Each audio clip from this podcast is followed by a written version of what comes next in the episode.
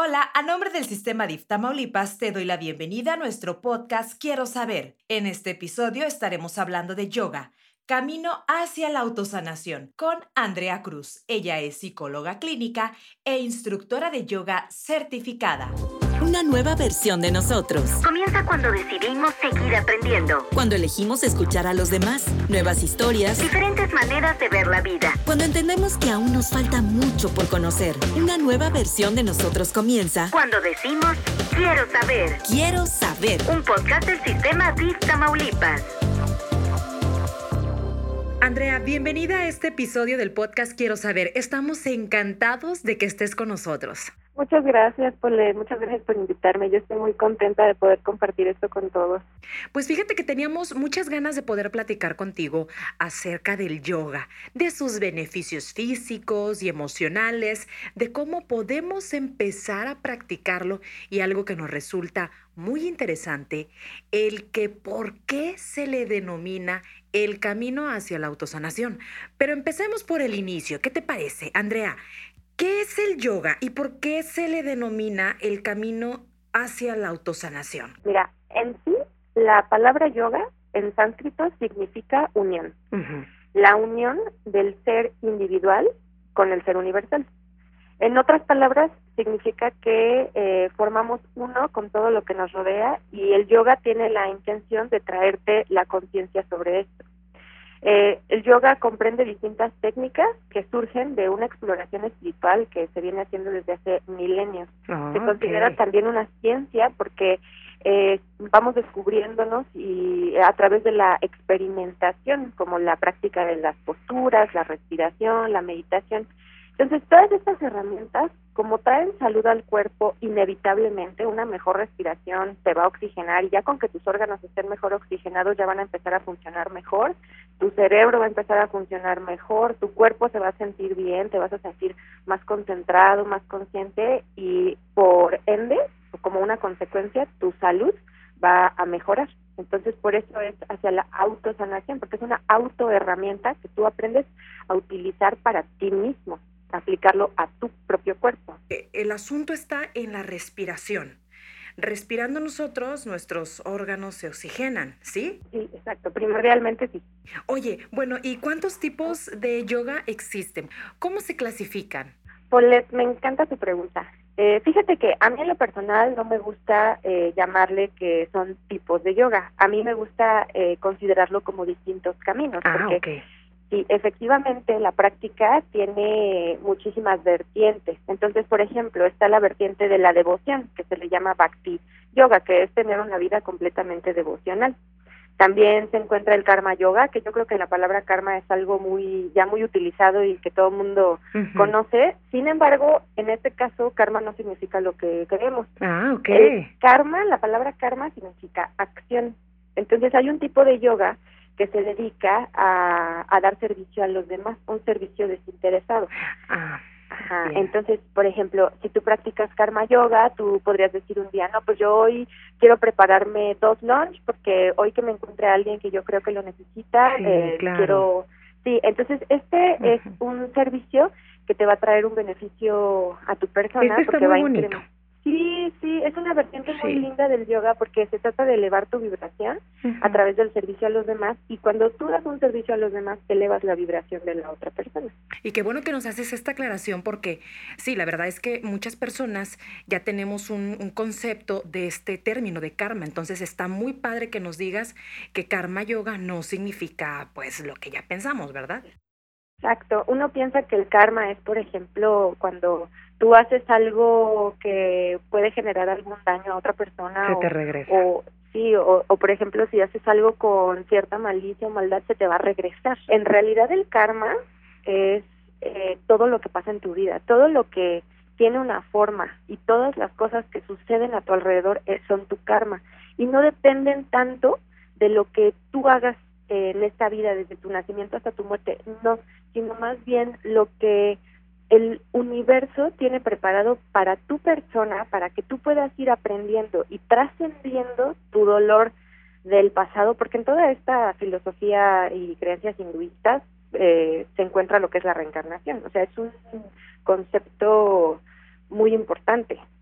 que nosotros eh, reencarnamos y tenemos la oportunidad de vivir varias vidas y trabajar diferentes aspectos de nosotros mismos, todo con la intención de trascender espiritualmente. Entonces el karma, tu karma, nuestro karma no lo podemos cambiar, desde que nacemos ya tenemos un karma establecido, pero eh, depende de nosotros cómo lo vayamos tomando, cómo lo, lo interpretemos y cómo tomemos acción frente al karma. Entonces, por ejemplo, si tú en esta vida eh, te siguen pasando recurrentemente, por decir algo muy común, nuestras parejas. O sea, tú tienes una pareja y terminas con esa pareja y después tienes otra y casualmente hay características de esa persona que te asimilan mucho a tu pareja anterior. Entonces tu karma todavía sigue ahí porque no lo has trabajado. Entonces el universo te lo vuelve a poner enfrente para que tengas otra oportunidad de trascender de esa situación. El siguiente camino es el Jnana Yoga. Es un camino sobre el conocimiento y la sabiduría. Es gente que se dedica al estudio de los escritos antiguos para conocer el yoga desde su profundidad y su raíz. Y después que está el que nos interesa más, que está el Raya Yoga, que se le consideraba el, el yoga de reyes, porque nada más la gente de la realeza podía practicarlo, es la ciencia del control mental y del control físico, y eso es lo que conocemos hoy en día. Eh, este Raya Yoga se dividía en ocho partes, que se llama Ashtanga Yoga. Ashtanga, la palabra Ashtanga se refiere al número ocho. Entonces son ocho ramas. Eh, una en la que tienes que ir eh, conforme a unos principios de conducta universal para mejorar tu relación con los demás. Hay otro camino que es para mejorar la relación con uno mismo. Hay otro camino que se trata del control de la respiración, otro camino acerca de la concentración, otro sobre la meditación, otro camino sobre las posturas físicas, que es lo que conocemos, lo que vemos en los estudios cuando vamos en la calle. Y todos estos, estos caminos tienen la intención de hacerte llegar a la iluminación o a la trascendencia espiritual, que es lo que pasó con Buda, lo que pasó con Jesús. Entonces, hoy en día en Occidente solo conocemos la práctica de las posturas, y para esto, las, estas prácticas también se dividen en muchos tipos. Hay yogas muy suaves que se refieren nada más a la contemplación de las sensaciones físicas. Te puedes quedar en una sola postura por mucho tiempo observando tu cuerpo. O también hay prácticas muy fuertes, muy vigorosas, que se van convirtiendo en una meditación en movimiento, porque al estar, eh, digamos, como bailando entre una postura y la otra, no es posible vivir en el pasado o en el futuro, estás completamente en el momento, practicando, sintiendo tu cuerpo y es como si el tiempo se detuviera. Entonces, todas estas eh, ramas o vertientes del yoga tienen la intención de ayudarte a trascender en espíritu. Pero hoy en día está demostrado que estas prácticas de respiración y las prácticas de las posturas traen mucha salud al cuerpo. Entonces, hoy en Occidente, aquí en América, ya lo hacemos por salud física. Quiero ir a mi clase de yoga porque quiero ser más fuerte y quiero ser más flexible.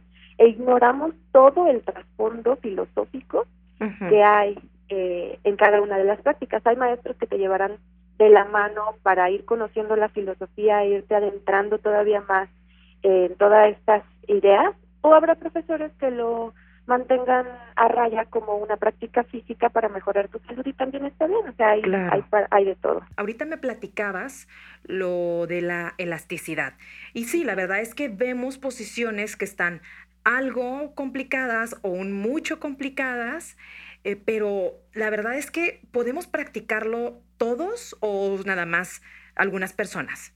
No, todos podemos practicarlo. De hecho, a mí me encanta la cuando mucha gente llega por primera vez a una clase, se acercan al maestro para decirles, ¿sabes qué? Nunca he hecho nada de esto, siento que no puedo, no te vayas a desesperar conmigo. Y me gusta mucho al final de la clase porque su perspectiva cambia por completo. Se dan cuenta de que en realidad la práctica es tan amable y tan sutil con el cuerpo que no importa cuál sea tu condición, siempre hay algo que vas a poder hacer. La idea es que tú te relajes, que encuentres una manera de llegar a tu centro, eh, concentrarte en tus sensaciones, en tu experiencia que estás teniendo y la postura no es tanto el objetivo, sino más bien lo que se logra a nivel mental y a nivel emocional. Ah, ok. Bien. Entonces sí se adapta a cualquier cuerpo, cualquier persona puede practicarlo. Si no nos sale una postura complicada, no pasa nada, podemos volver a intentarlo, ¿verdad? Exactamente, poco a poco eh, vamos a ir notando los cambios en nuestro cuerpo. De hecho, Eh, yo tengo algunos años dando clase y me ha tocado ver gente de la tercera edad que llegan por primera vez, que en su vida habían hecho ejercicio y empiezan a notar cambios inmediatos después de la primera práctica incluso, porque lo tensos que tenemos nuestros músculos tienen que ver con estrés.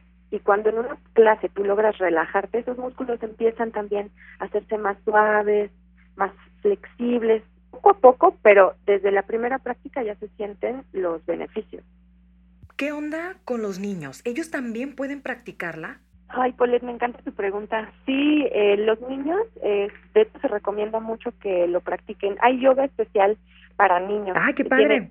sí, fíjate, las posturas y todas las secuencias de la, de la práctica física se han adaptado a un lenguaje que los niños con los que los niños puedan sentirse más empáticos o más este, identificados. Entonces, eh, aquí en Celaya eh, hay algunas escuelas que ya están implementando clases de yoga para los niños y se ha demostrado que incrementa su capacidad de atención, incrementa su capacidad de ser empáticos, liberan energía siempre que cantan y siempre que se ponen a jugar con las posturas. Y digamos que una práctica de yoga en un grupo de niños es como un ensayo de una convivencia armoniosa consigo mismo y con su entorno.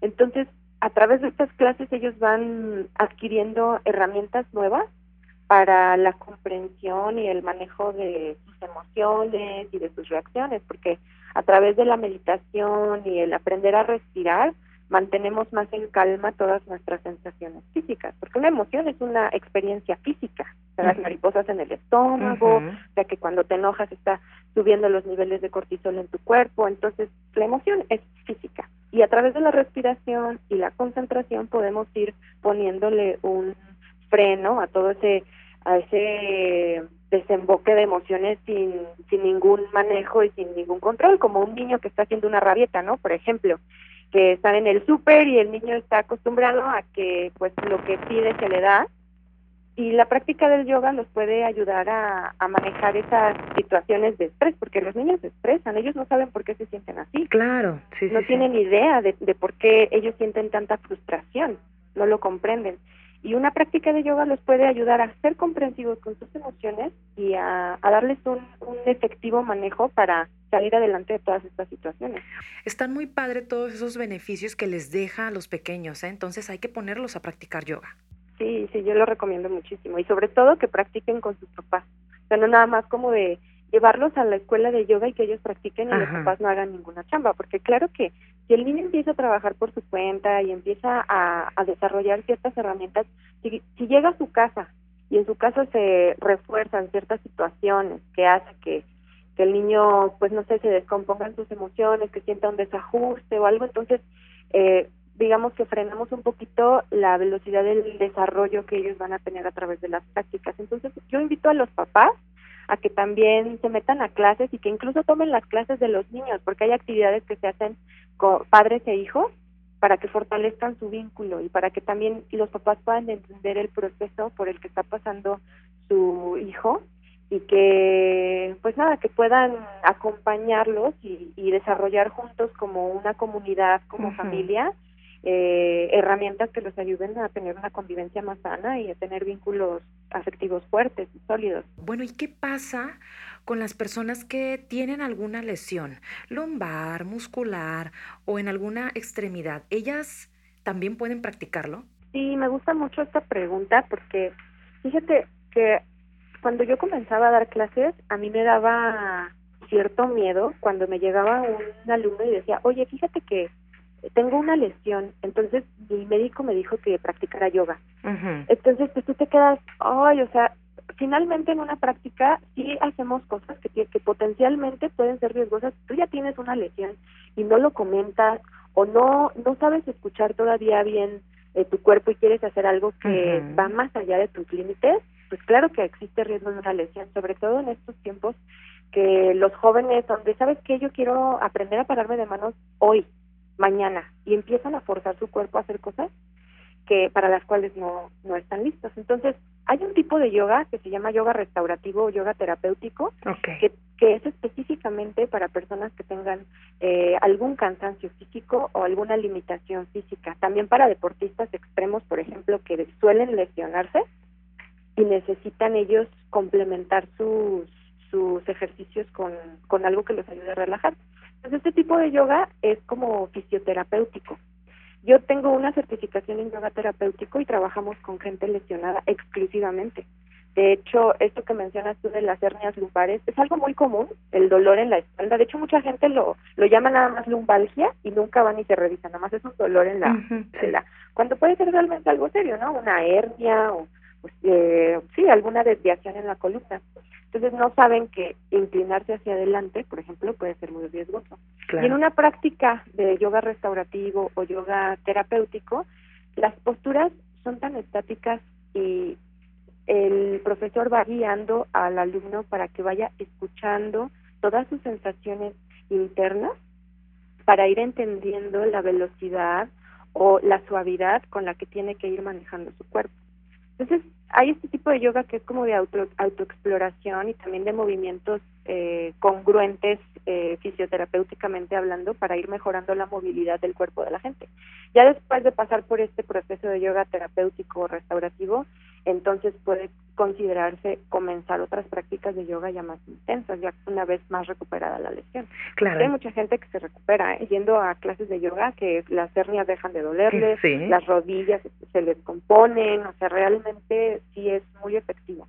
Entonces no hay limitaciones físicas, el yoga se va adaptando a nuestras condiciones físicas, ¿verdad? Ya como lo, lo comentaste. Exactamente, incluso si te faltara alguna extremidad, ¿eh? o sea, incluso si llegaras a no tener un pie o una mano o a lo mejor que estás en silla de ruedas, y dices, no, pues yo si no me puedo parar, ¿cómo voy a practicar? No, hay yoga en silla incluso. Te digo, es una práctica que se adapta a todas las circunstancias de la persona. Entonces tú puedes practicar yoga en tu silla utilizando la parte superior de tu cuerpo. Entonces la idea es que aceptes la condición y que tengas, eh, y a, partir de esto te motives a, a mejorar tu movilidad, a, a mejorar tu salud física. Oye, Andrea, ¿y cómo podemos detectar que necesitamos practicar yoga? Claro, fíjate, es muy interesante esto que me dices porque mucha gente llega por eh, medio del médico, ¿no? Porque muchos médicos lo recomiendan y o muchos psicólogos incluso que si estás en, en una terapia y quieren que lo complementes con yoga porque tiene muchas herramientas. Entonces muchos llegan por ahí por la cuestión emocional. ¿Sabes qué? Yo como que me quiero sentir mejor y por ahí escuché que el yoga me va a ayudar a relajar.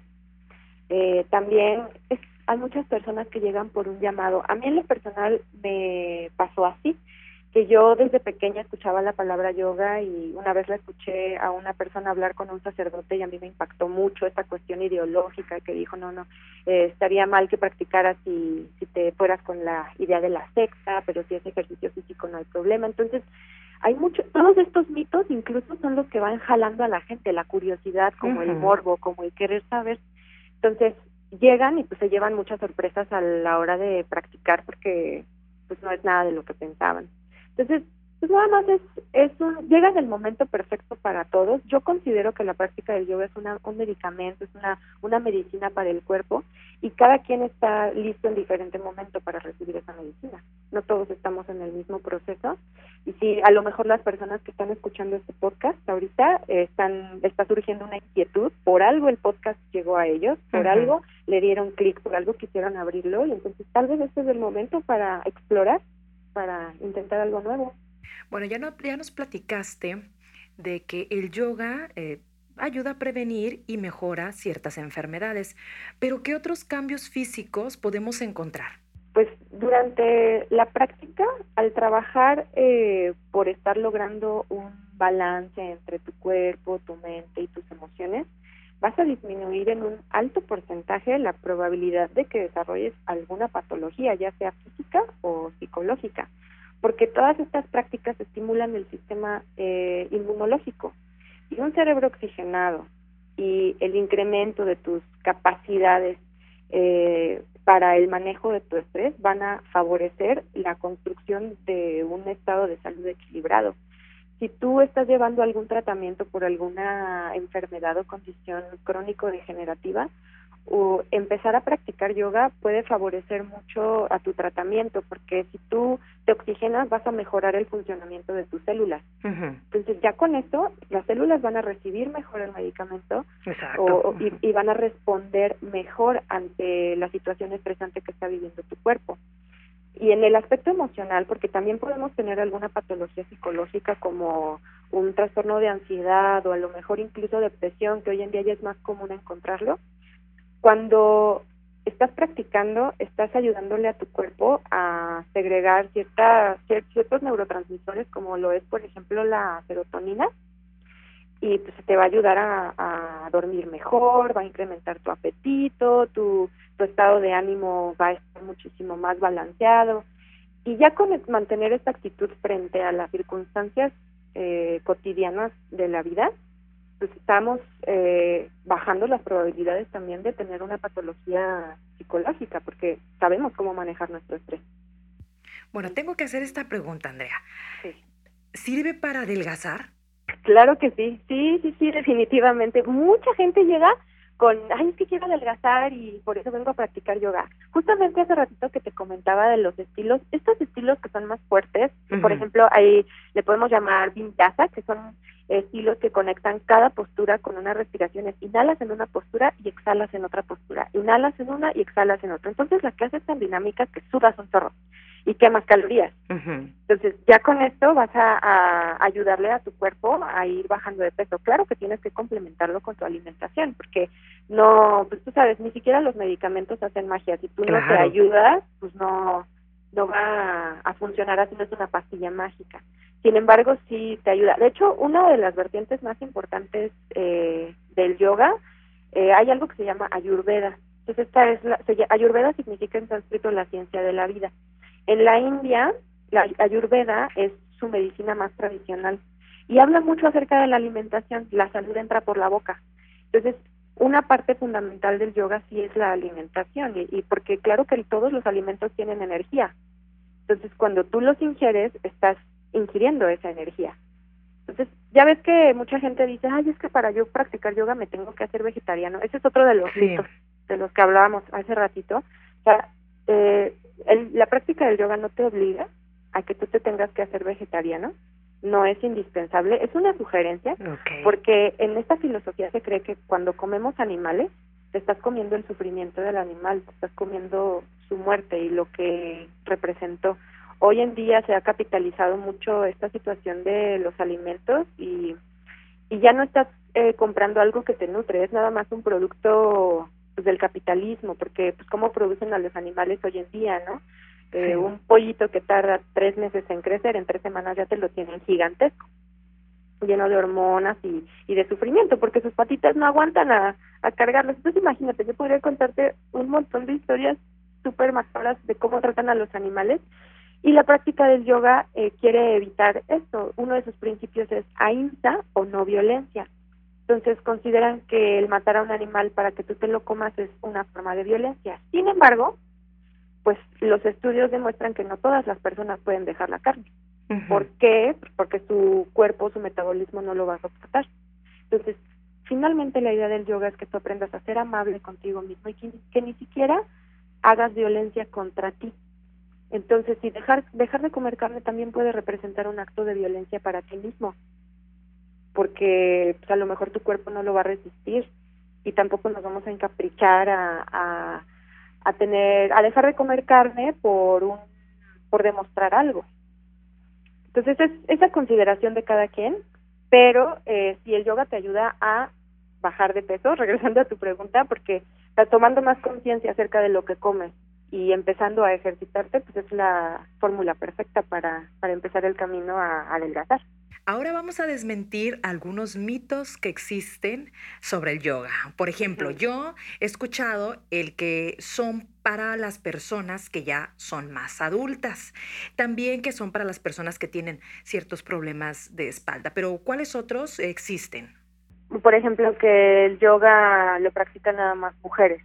Ah, ok, sí, por también. decir, ¿no? Porque, de hecho, el 80% de la gente que practica, de la población, son mujeres.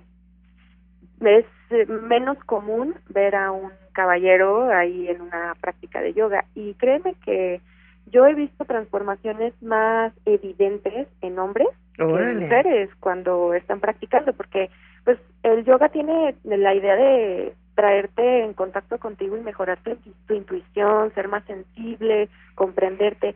Y los varones, eh, por nuestra cultura, eh, están rígidos en ese aspecto. Cuando, te dicen, no, los hombres no deben llorar.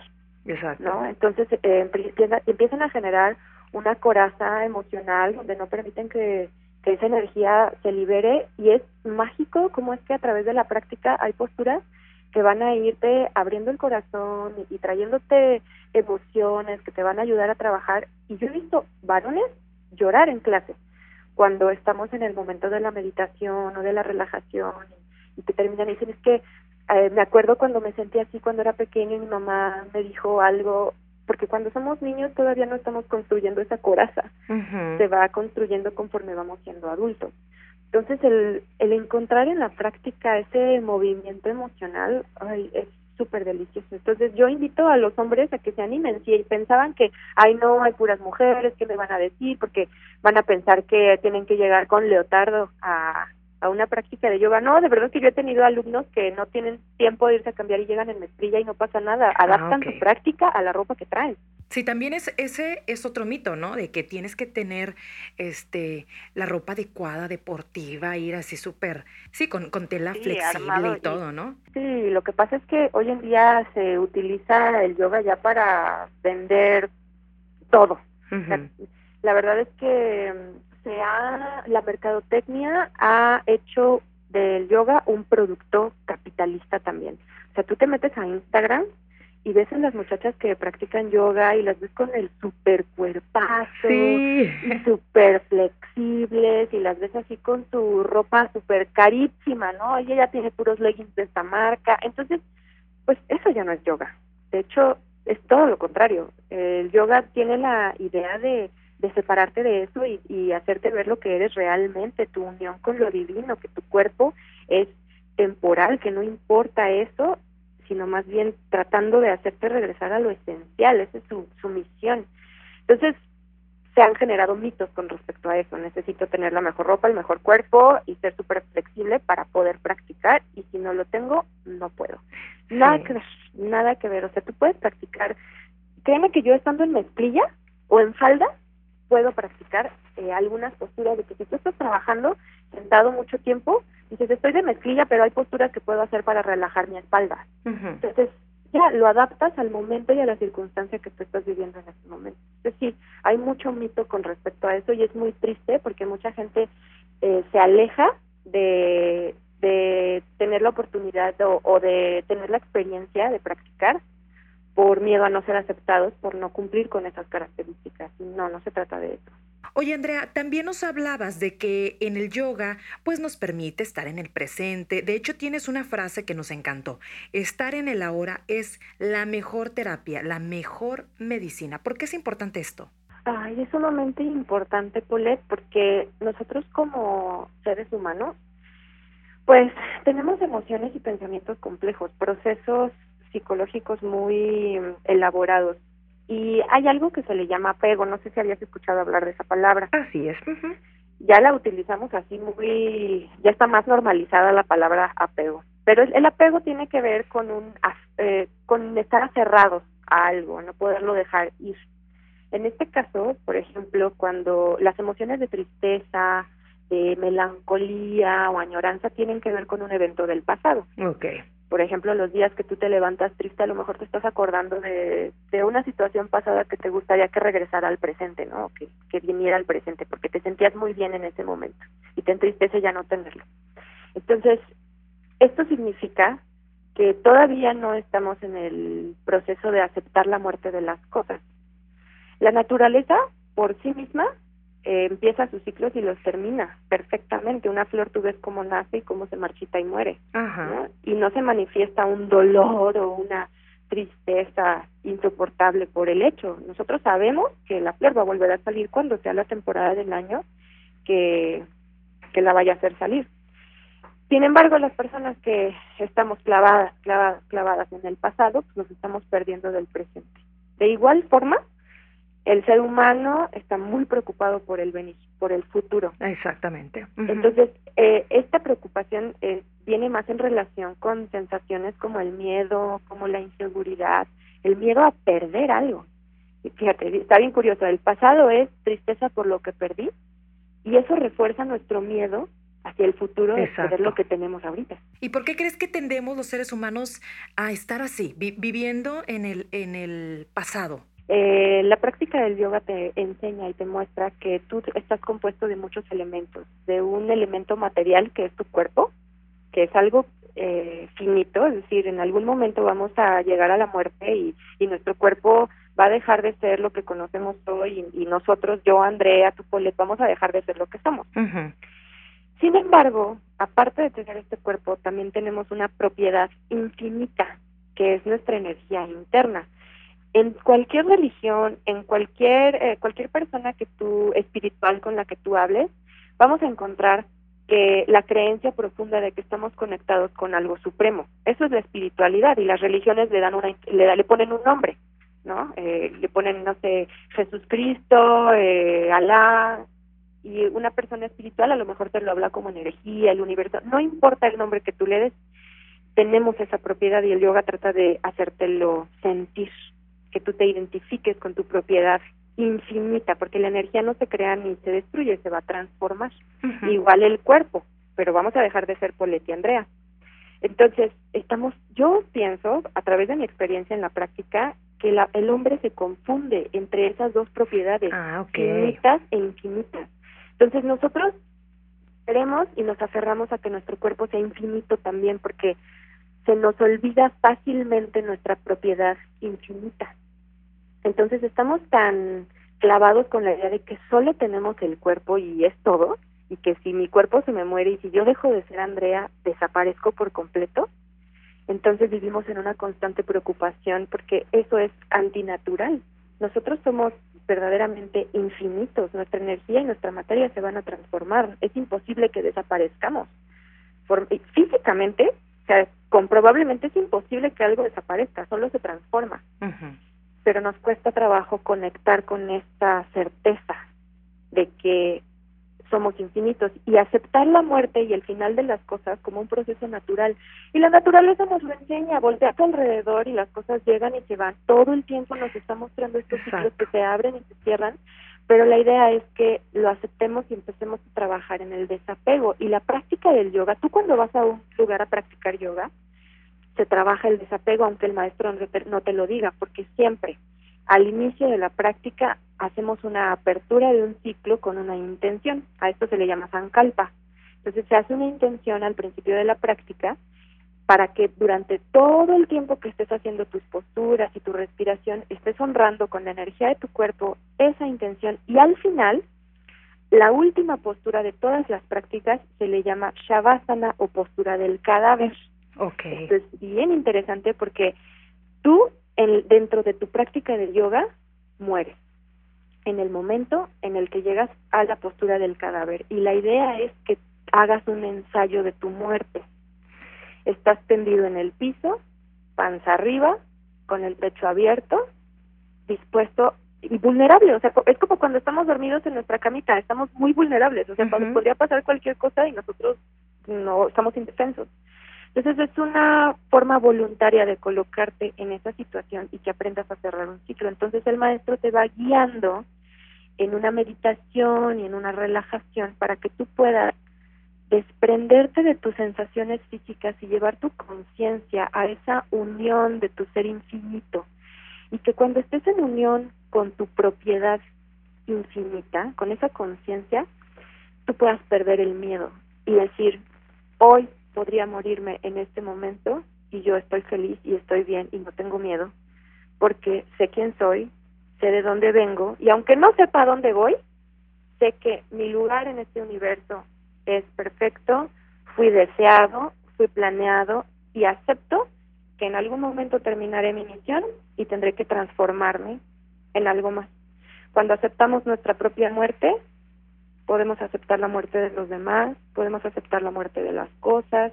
Cuando te roban tu carro, es experimentar una muerte. Exacto. Es un dolor, es una pérdida.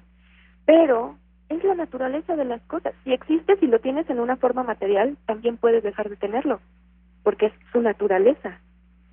Entonces, si tú aprendes a aceptar esto, créeme que tus niveles de satisfacción y de bienestar con la vida van a aumentar potencialmente, porque si tú aceptas que lo que tienes lo puedes perder y desde hoy estás bien con eso, no va a haber algo que tú pierdas que te vaya a generar sufrimiento. El dolor es natural, porque si tienes un cuerpo, vas a tener dolor. Desde el momento en el que nacemos, lo primero que sentimos es un dolor. Cuando sales de tu mamá y las luces, el frío, el llanto, la incomodidad, eso es, y es normal. Si tú lo aceptas, ese dolor, como parte de tu naturaleza, va a ser muy difícil que sufres por eso. Entonces, el desapego al pasado, a soltar lo que ya fue y aceptar tu naturaleza finita, el desapego al futuro, porque no tienes idea de lo que vaya a pasar. El tiempo, como lo vemos de forma lineal, una película sin pausa, no va a haber nada que tú puedas controlar del futuro. Algunas cosas, como tus reacciones se podrá. situaciones, sí se podrá. Pero el desapego de lo que podría ser y el desapego de lo que pudo ser, te van a traer al momento presente. Y eso es un medicamento para el cuerpo porque el pasado te trae enfermedades o patologías como la depresión, por ejemplo, una tristeza acumulada, pensamientos acumulados que se refieren al pasado. Fíjate, puede haber los dos al mismo tiempo. Yo he experimentado tristeza y angustia al mismo tiempo.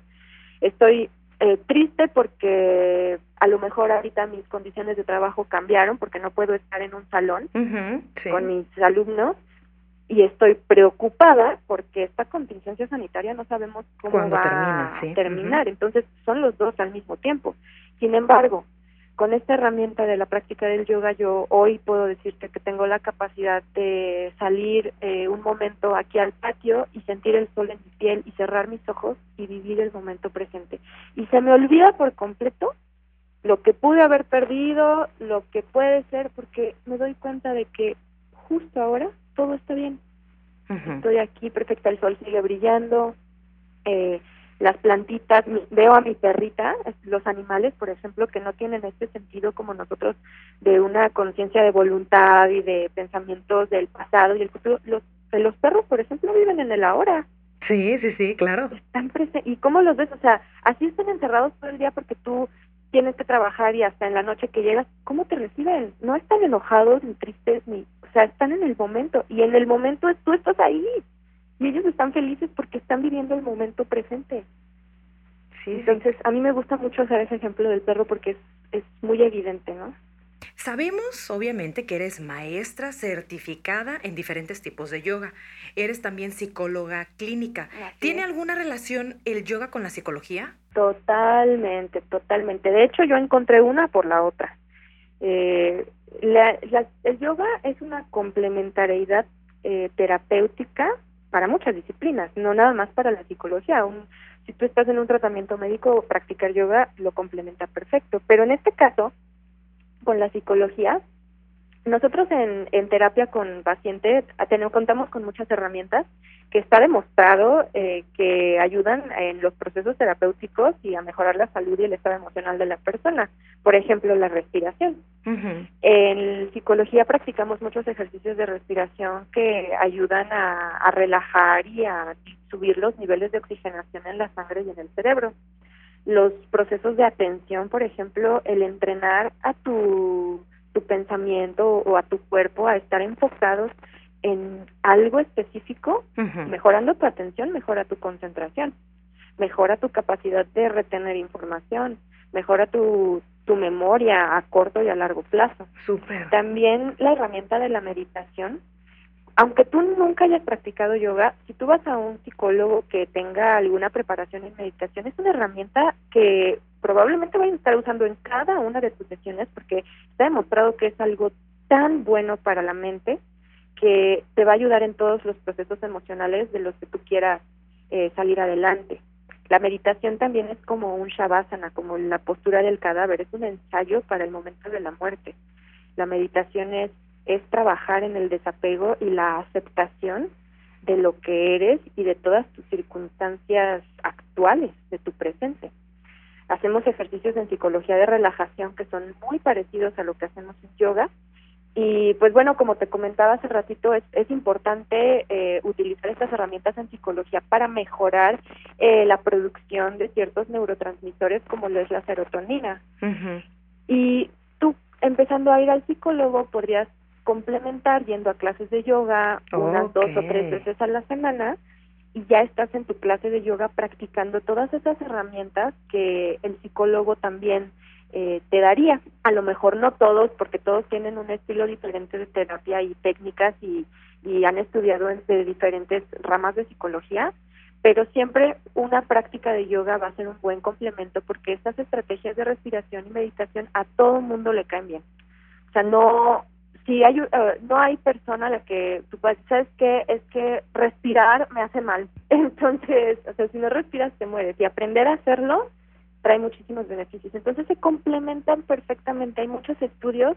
Ya o sea si tú te metes a internet y buscas artículos científicos de cómo el yoga se ha utilizado en las prácticas de psicología te vas a encontrar un montón de estudios donde a muchas personas les empiezan a dar terapia complementaria de yoga con psicología y a otras donde no y vas a encontrar enormes diferencias entre los procesos terapéuticos de los que sí practican yoga y enormes diferencias en las, de las personas que no practican yoga. Entonces van súper de la mano una con la otra. Súper, súper de la mano. De hecho, mi estilo, yo no tiene mucho que me gradué de la universidad.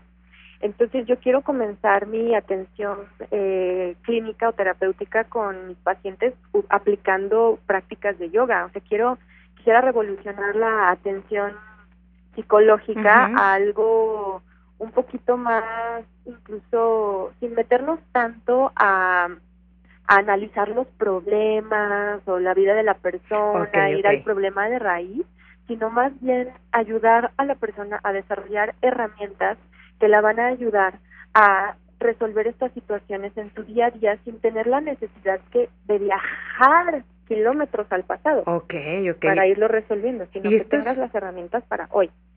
Esto es una muy buena idea, ¿eh? Mm, sí, hay muchísimos eh, terapeutas que ya lo están haciendo de esta forma con distintas estrategias. Eh, hasta lo que es la psicología positiva, por ejemplo, también es un tema muy interesante que habla acerca mucho de la asertividad, de, de hacer cosas en tu vida que te traigan emociones positivas, hacer cosas que te traigan una sensación de logro, para ir incrementando tu sensación de bienestar. Entonces, eh, también el yoga es una de esas prácticas, te da una sensación de logro, por ejemplo, cuando empiezas a ir a, a clases y a la semana ves que a lo mejor bajabas tus manos hasta tus rodillas, pero en una semana ya bajaron a media espinilla y esa sensación de te va a dar una satisfacción enorme ver que puedes lograr algo, que tu cuerpo lo puede hacer, solo es que creas en ello.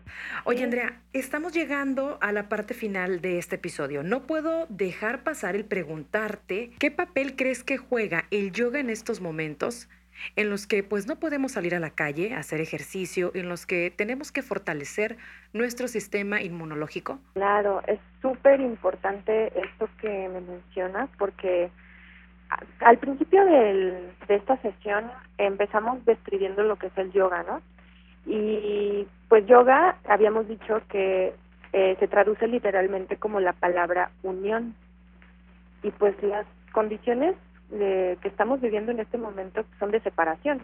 O sea, nosotros tenemos que estar distanciados, tenemos que estar separados para poder sobrellevar esta contingencia. Claro. Y nosotros como seres humanos, eh, naturalmente, es, es parte de nuestras necesidades vivir en comunidad, estar eh, con otras personas. Y la falta de contacto eh, social, pues empieza a tener consecuencias emocionales y psicológicas. Yo ya las he experimentado con el simple hecho de no poder salir con mis amigas a tener una reunión o lo que sea, porque yo afortunadamente vivo con mi familia. Habrá muchas personas que, que esta contingencia la hayan tenido que vivir solos o pues en unas condiciones eh, no, no tan deseables, vamos.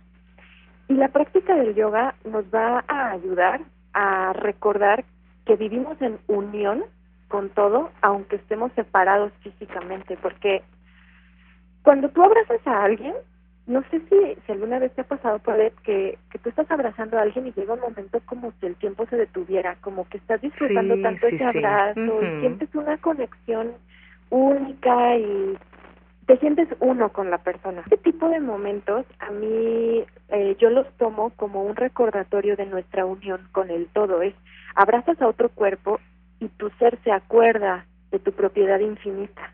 Tu ser se acuerda de, de esa parte que no va a morir nunca porque lo estás experimentando en ese momento. Y al estar todos separados y no se abracen y no se toquen y no, no salgan, no convivan, no, pues estamos restando esas oportunidades de sentirlo. Y hay gente que no practica yoga que nada más a través de un abrazo, a través de, de un beso, de estar en el trabajo conectando con sus compañeros, a carcajadas con sus amigos, esas son sus formas de recordar la unión. Cuando estás en el clímax de una carcajada, no estás pensando en otra cosa que no sea la carcajada, solo estás sintiendo la carcajada y estás en unión. Es como cuando estornudas, llega un momento del estornudo en el que estás en el momento presente, en el clímax del estornudo y todo desaparece, estás en unión. Entonces, estando en tu casa, deprimido por el pasado y angustiado por el futuro y sin poder estar en contacto con nadie, es muy fácil que se nos olvide nuestra propiedad infinita y empecemos a tener miedo, empecemos a, a estar muy tristes.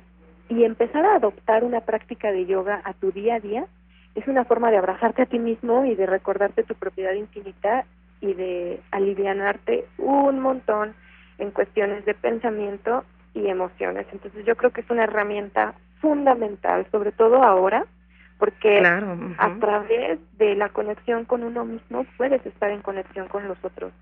Puedes transportar tu conciencia al momento del abrazo cuando estás en meditación. Yo creo que sí es fundamental. Yo invito a toda la gente que esté escuchando esto que si eh, se sienten identificados con algo de lo que estamos diciendo, prueben, experimenten, que no hay nada que perder, es algo eh, muy, que te va a traer muchos beneficios, no es algo que te vaya a hacer daño y pues bueno, creo que es momento de experimentar cosas nuevas, salir de el antiguo normal, ya ves que dicen mucho que no estaba tan bien, la nueva normalidad, ojalá que las cosas no vuelvan a ser como antes, porque es lo que nos ha llevado a todas estas consecuencias catastróficas en el planeta, sino que aprovechemos esta oportunidad de estar dentro de casa eh, o de, de cambiar nuestra perspectiva para empezar nuevos hábitos, cambiar nuestras nuestras vidas, nuestro estilo de vida. Por supuesto, a todas las personas que están escuchando este podcast, que ya se animaron a hacer yoga, este, rápidamente, Andrea, unos sencillos pasos para iniciar. ¿Cuáles serían? Claro, primero, eh, querer hacerlo. Okay.